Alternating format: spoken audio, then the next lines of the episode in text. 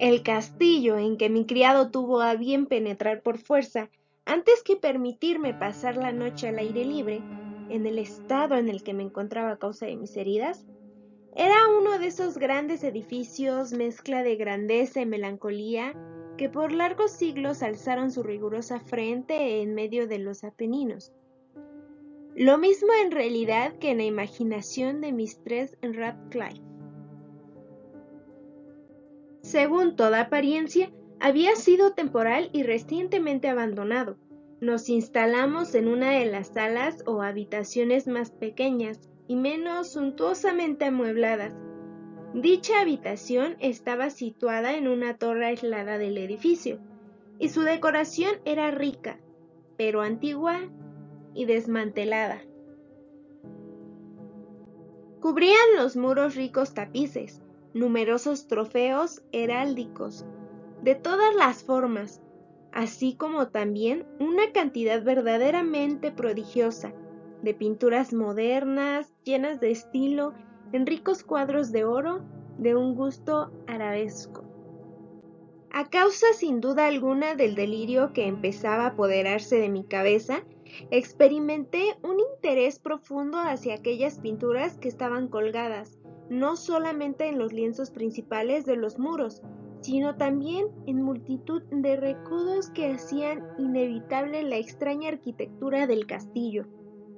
Fue tal el interés que ordené a Pedro cerrase los pesados postigos de madera de la habitación, puesto que ya era de noche, que encendiese un gran candelabro de muchos mecheros o brazos, colocado cerca de mi cabecera y abriese por completo las grandes colgaduras de terciopelo negro guarnecidas de anchas franjas que rodeaban el lecho. Deseaba yo que se hiciera así para que, si no podía dormir, pudiese al menos consolarme alternativamente con la contemplación de estas pinturas y con la lectura de un pequeño volumen que había encontrado sobre la almohada y que contenía el juicio crítico y análisis de las mismas. Largo, muy largo tiempo leí y contemplé devota y religiosamente. Pasaron rápidas y gloriosas las horas, y después llegó la medianoche. La posición del candelabro me desagradaba, y extendiendo la mano con dificultad para no molestar a mi criado que se había quedado dormido, Coloqué el objeto de manera que sus rayos iluminasen de lleno el libro. Pero la acción produjo un efecto absolutamente inesperado. Los rayos de las numerosas bujías, porque había muchas, cayeron entonces sobre un nicho de la habitación oculto hasta entonces por la profunda sombra que proyectaba una de las columnas del lecho. En el fondo del mismo se dejó ver en medio de una luz viva una pintura que hasta entonces había escapado a mi observación.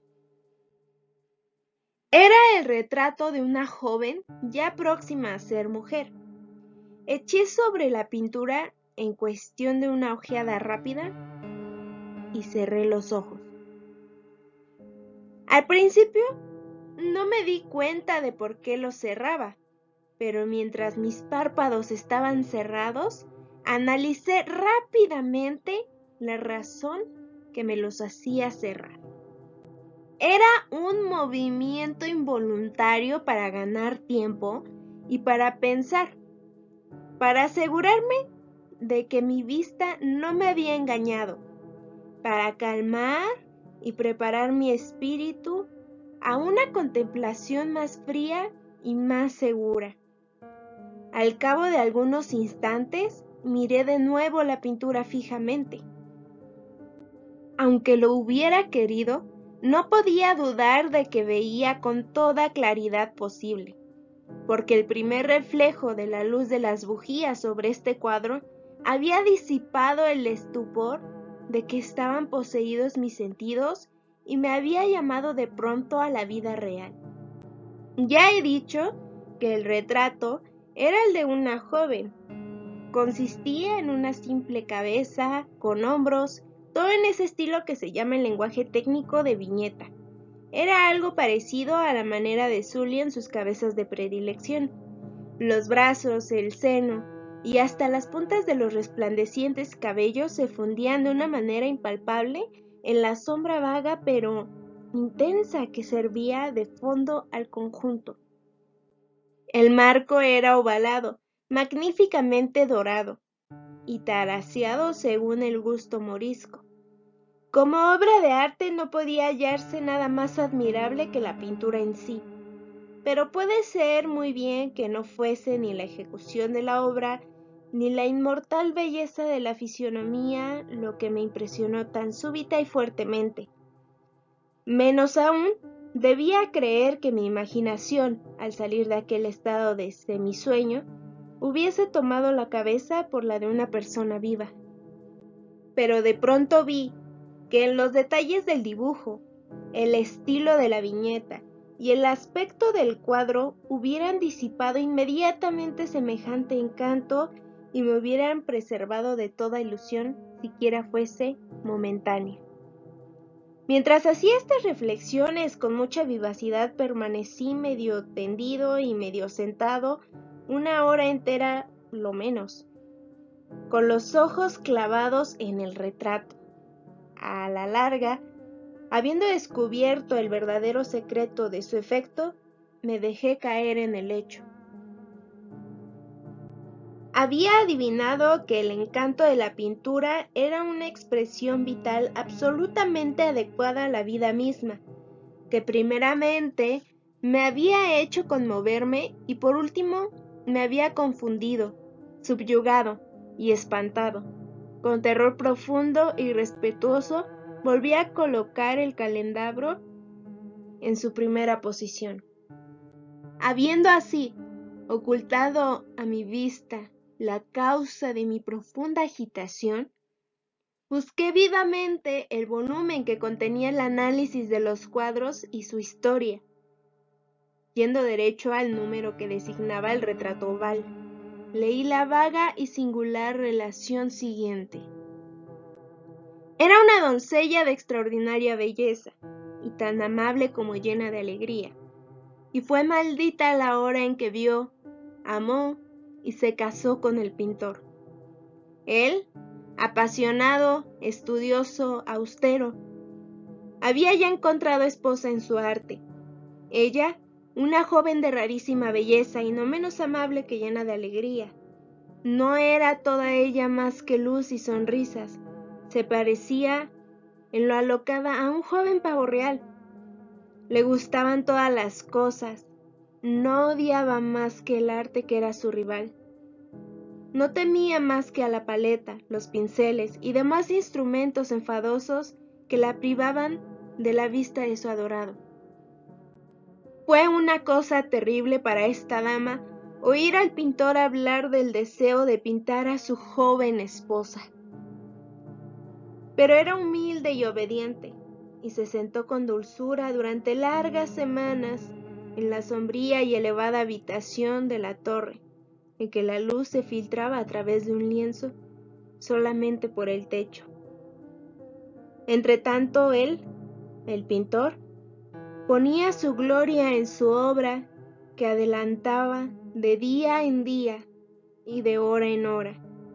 Y era este un hombre apasionado, extraño y pensativo, que se perdía en sus divagaciones, hasta tal punto que no quería ver que la luz que caía tan lúgubremente en esa torre aislada secaba la salud y los espíritus vitales de su mujer, que languecía visiblemente para todo el mundo, excepto para él.